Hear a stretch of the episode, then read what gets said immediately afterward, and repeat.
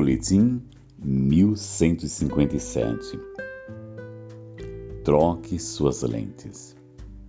Os princípios divinos são eternos e imutáveis, e um dos princípios que vemos sua vontade é a grande comissão. Deus sempre quis que seu povo anunciasse seu amor e sua graça a todos os povos. Embora não vemos essa ordenança clara no Antigo Testamento, essa era a vontade de Deus para com seu povo. Deus nunca fez acepção de pessoas. O fato dele ter escolhido o povo judeu não significa que ele rejeitou os outros. Ele queria que o povo judeu anunciasse a todo mundo o amor, o perdão e a aliança do Deus Jeová. Prova disso é a forma como o Senhor abençoou Raabe, uma prostituta que vivia literalmente em cima do muro de Jericó. Deus não só perdoou, como deu uma nova chance e a colocou na linhagem do Messias.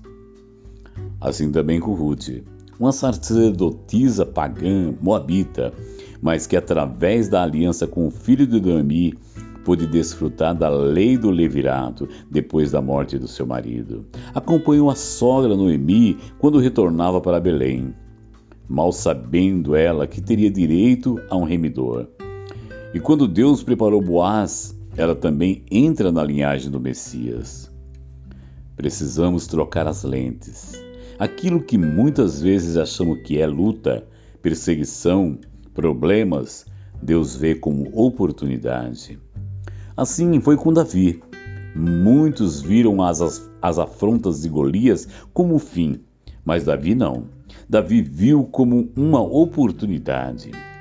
Muitas vezes olhamos com o prisma humano e terreno, e nesse olhar a situação é luta e tribulação mas no olhar divino é uma oportunidade de podermos ser testemunhas. Aos olhos humanos, José, sendo vendido pelos irmãos, tido como morto para o pai, comprado por Potifar, chefe da guarda de Faraó, sai da casa de Potifar caluniado e injustamente vai para a prisão. Interpreta dois sonhos, um do copeiro e outro do padeiro e em três dias sua interpretação se cumpre. Ele pede ao copeiro que se lembrasse dele quando estivesse diante de Faraó. Mas era necessário o copeiro se esquecer por mais dois anos, até chegar o momento em que Faraó tivesse um sonho. E através da interpretação dos sonhos se cumpriria o sonho de Deus na vida de José. E assim foi.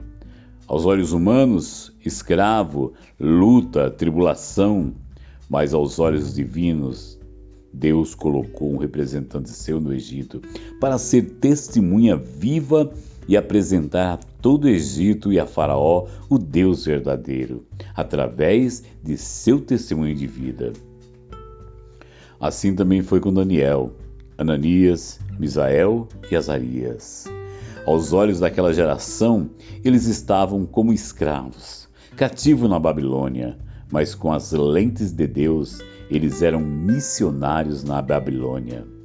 Se não fosse a fornalha de fogo ardente sete vezes mais aquecida, nunca Babilônia e todas as nações teriam conhecimento do Deus Jeová, que é sobre o fogo, e livrou seus servos que saíram sem ao menos um fio de cabelo queimado. E o que dizer de Dário? Ao ver Daniel ser livre dos leões famintos, onde o Deus de Daniel enviou seu anjo que fechou a boca dos leões. O que dizer de Esther na Pérsia?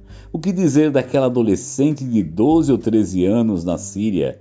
Nem sabemos seu nome, mas que disse a sua senhora: Ah, se esse meu senhor Naamã estivesse em Samaria diante do homem de Deus, ele saberia que há um Deus que cura olharmos para o sofrimento, lutas e perseguições, fazemos uma leitura humana de frustração, perdas, derrotas, tribulações.